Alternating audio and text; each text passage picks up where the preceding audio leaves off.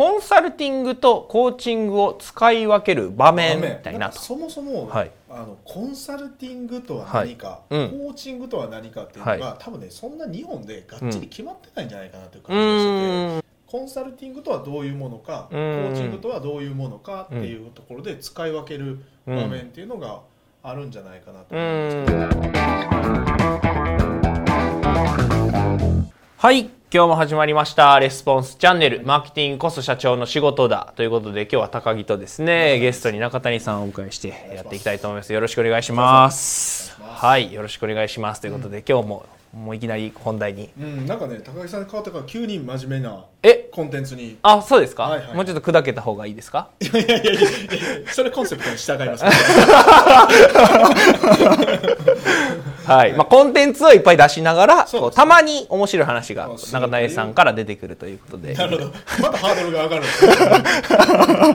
はい、ということで今日はですね、えー質問をいただいておりまして、はい。えーどういう質問かというとですねコンサルティングとコーチングを使い分ける場面ということで非常に難しい こうどういう時にこうコンサルティングと、まあ、コーチングをこう使い分けているのかっていうところをお伺いしていきたいなと。そもそも、はい。あのコンサルティングとは何か、はい。うんコーチングとは何かっていうのが、は多分ねそんな日本でがっちり決まってないんじゃないかなというう感じがしてて、ーんなんかねいろんな分類されると思うんですようん。コーチングっていうのがあって、うん。ティーチングっていうのがあって、うん。さあコンサルティングっていうのはコンサルティングティーチングコーチングうん。でコースコーチングの中に含まれるのが、うん。そのなんていうかなそのセラピストみたいなおなんですかねカウンセリングあにカウンセリングはい、はい、カウンセリングみたいなものも含まれてくるからなんかねコンサルティングとはどういうものかコうん。ーチングとはどういうものかっていうところで使い分ける場面っていうのがあるんじゃないかなと思うんですけうん。ど一応僕の中での定義だけ話すとはい。そのコンサルティングっていうのはうん。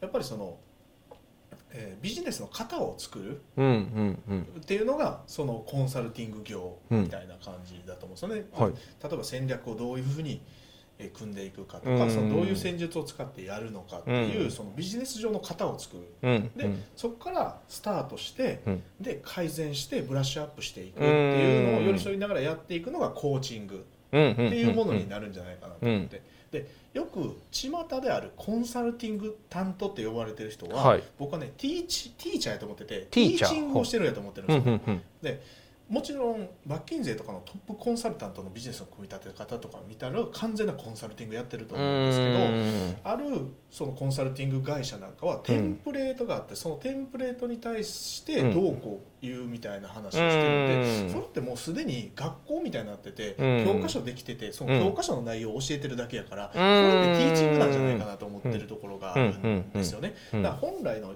意味のコンサルティング業っていうのは、そのビジネスを作り出すっていうところが一番のコンサル業であって、でコーチングっていうのはそれを実行して遂行して、えー成果結果を出していくっていうところに寄り添っていくことをコうん。ーチング業って僕は言うと思ってるので、うん。まあ、それのちゃんと使い分けを理解した上でちょっとお話できればいいかなと思いますね。はい。はい。だからその定義ってちゃんと日本で決まってるんですかね。あんまり聞かないですよね。んまり聞かないですね。うん。であとごっちゃになってるっていうのは多いかなっていうふうに思いますね。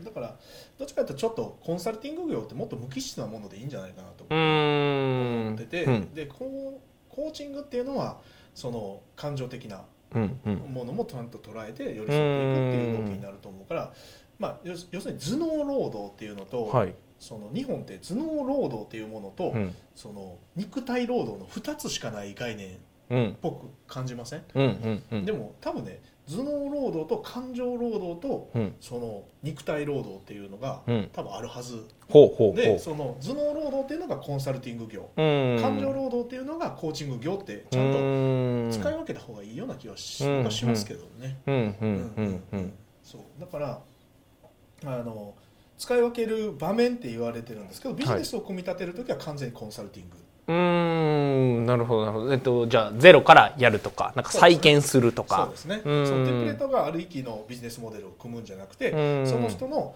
ええークライアントの背景情報とか、うん。その見込み客の人たちの背景情報を踏まえた上で、その人そのクライアントにぴったりなビジネスモデルを作るっていうのが僕はコンサル業だとう思うから、ん。そういう時をするそういうことをする作業っていうのは、うん。やっぱりコンサルティングっていうことをうんやっぱりやりますよね。うん。うん。うん。でそれを実行してテスト改善していく中で、その人間って感情が動いて、うん。そういう乗り気にならないこともいっぱいあるじゃないですか。うんうん。例えば僕ねビジネスで泊まる経営者いろいろ見てきたんですけど、はい。ほとんどがビジネスに原因があるんじゃなくて、はい。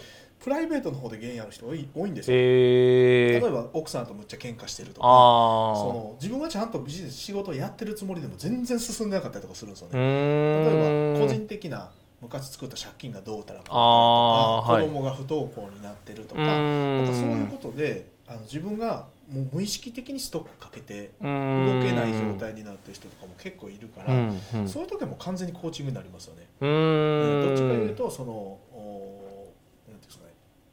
あのカウンセリングに近いコンサコへえーチングになりますよね。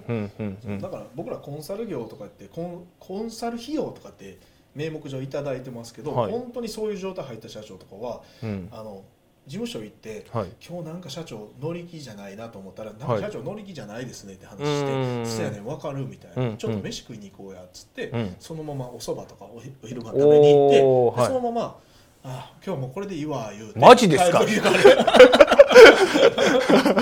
へえそう。でもやっぱりねコーチングするってそういうことだと思うんですようん。ね。そのもちろんぎその成果結果を上げるために必要な休息、もうパンパンになりながら仕事してる人もいるから、必要な休息を取るっていうこと成果結果に対して直結するんだったら、うん。それを提供するのもコーチングのいあの仕事の一つだと僕はうん。思ってるから、うなんかこうそういうのも一緒にやってあげるっていうのもあるんじゃないかなっていう感じがしますうーんなるほどなるほど。実際その中谷さんがその、まあ、コンサルティングとまあコーチングやったらどっちの方が多いとかあるんですか？イメージコーチングの方が多いんじゃないかなっていうイメージなんですけど、うん、最近はねおかげさまでいろんなはい。こう、ビジネスモデルを作るっていう仕事うはここさえ数年ではだんどんどん増えてますけど、はい。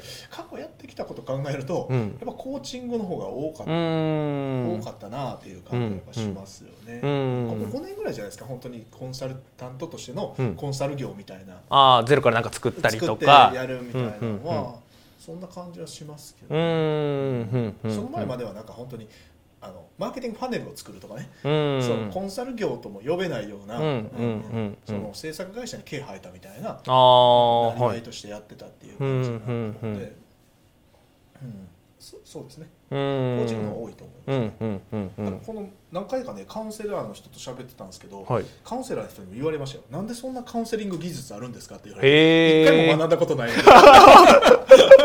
カウンセラーの人が言ったんですね。何人か言われて、うんいやうん。全然勉強したこともないですけど、うん。いやなんかカウンセラーされてるんかなと思いましたみたいな、へー。やったんでしょうね無意識に、ああうんうんうんうんそうコーチングという業種の中の一つのサービスとしてカウンセリングみたいなものうがあると思うか。らうんうんうんその本体のカウンセラーと違うのは業績に直結するうことんを実行するっていうイメージですけどね。うんうんうんうんうん。うん。なるほどなるほど。ちなみにそれどういうふうにこう使い分けるというかなんか結構感覚的ないやでもんも、なんですかねね正直そうかもしれないですね。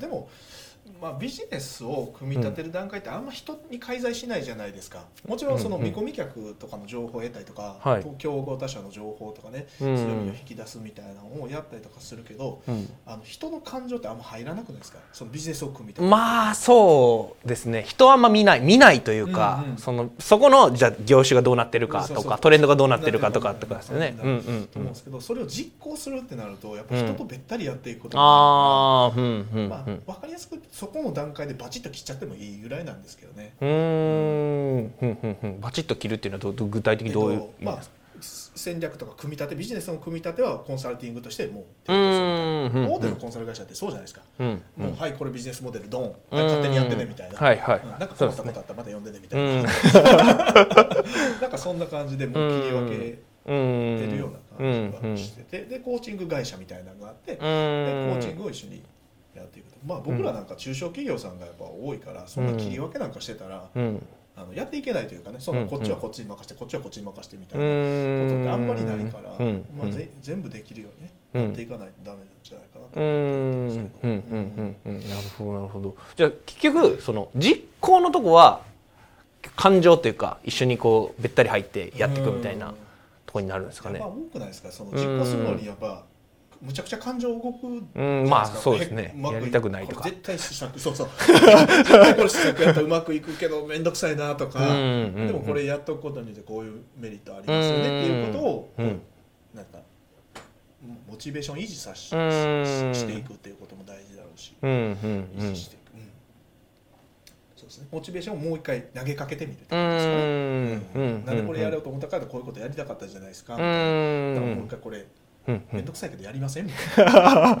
うんうんうんうんうん。なるほどな。るほどみたいな結構多いんですか？そのめちゃくちゃあるし。あそうなんですね、うん、そぱう、うん。やり始めたこと途中で止まるって多くないですかまあやるときが一番楽しいですからそのやろうっていう。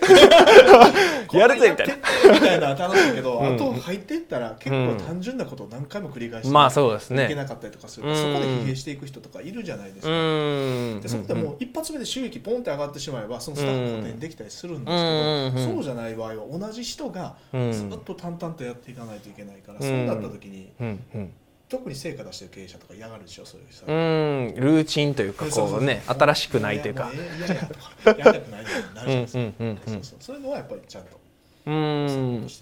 うん。じゃあそれを実際に前に進めていく上で、まあまあ、メインというかコーチングの方が多いっておっしゃってたのでその前に進めていく上でこうコーチングをこう使い分けてうん。こう使われてると思うんですけど具体的にどういうふうにしてこう使っていくとかってなんかあるんですか？このなんか例えばなんですかね。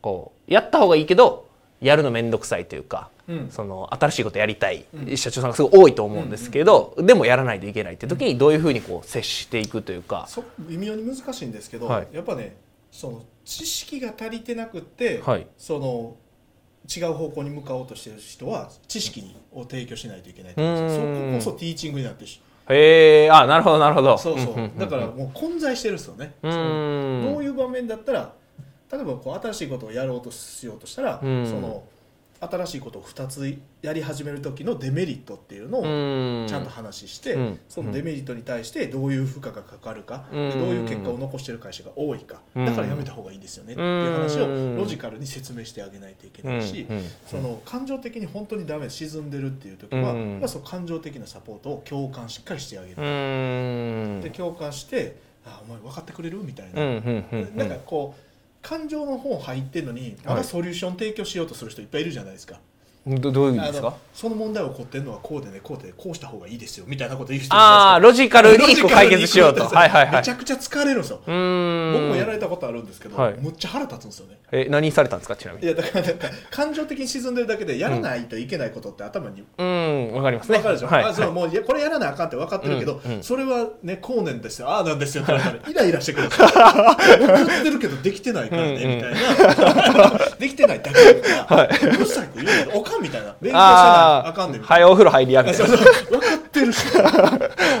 あと一問終わらしたお風呂入ろう。思ってたしみたいな。わあできたでみたいなそこをソリューションでまだ行っちゃうと、ん。やっぱりそのあいつとは会いたくないとか、うん。感情的にバッサリ切られるなんてこと、ん。成果結果残してるのに感情的に切られるなんて、多分ねコンサルタントやられる方あると思うんですけど、それが多分原因やと思います。うんうんうん。そういう時はちゃんと同調してあげてしんどいっすよねみたいな話うんをちゃんとしながらそばでも食べながらうんうん。どうします？今日みたいな今日はええわうん。うん。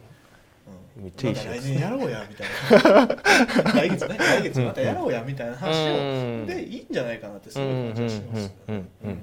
なるほどなるほど。じゃあ結構その混在してる中で、まあ、何するかっていうのを、まあ、結構中谷さんが見つけはるんですか？従業員さんでも実際にそれをこう見つけて。従業員も結構やってますね、へー。うん。多分ねコツがあるんやと思うんですけど、うん僕はコツを伝えれないですけどね。え？多分本人同士がこういうパターンとこういうパターンがあるって僕が伝えると、うん。それをちゃんと見極めてそういうふうに現場うんで使い分けてるよううな気がしますね、んうんなんかそれしだしてからやっぱ継続率はすごい伸びてます、へえそうなんですね。昔はコンサルでねスタッフ1年以内に切られまくってたんですよ。へえそう10社以上僕の仕事を任せて10社とも1年以内に切られるっていうへえすごいですね2年以内だかな、うんうんうん。あの段階的に分かたして10何社任して、うん。2年以内に全部仕事がなくなっ今は長いですよやっぱり、うんうんうんうんうんそうそう。だからそういうのをちゃんと理解していけば、うん。そういうの使い分けがね、うん。人間なんでうん。できるはずなんで、うん。できるんじゃないかなとうんうんうんなるほどなるほど、うんでは今日のお質問でいただいてました。コンサルティングとコーチングを使い分ける場面というテーマで話していただいたんですけど、こうまとめていただくとどんな感じになるでしょうまずはコンサルティングとコーチングの定義みたいなものをかうちゃんんと考えて、そのコンサルティングっていうのは頭脳労うん働をやると、うん。でココーチングっていうのは感情労働をうん。主にやるという,、まあそこは複雑にティーチングとか入ってくるんでね、うん。あのまあ、使い分けとしてはそれぐらいで考えていた方が楽だよねってうんいう話ですね。やっぱり僕らはその人と仕事をやっていくこと機会が多いですから、うん。その感情にちゃんとあの敏感になってあげて、うん。その感情によって自分たちの動き方を変えてあげるっていうことうがんすごい大事なんじゃないかなとうん。思いますと。ありがとうございます。じゃあぜひですね、これ見ていただいている方は、そのまあコンサルティングとおコーチングには間違いがあって、うん感情と、えー、何でしたっけ？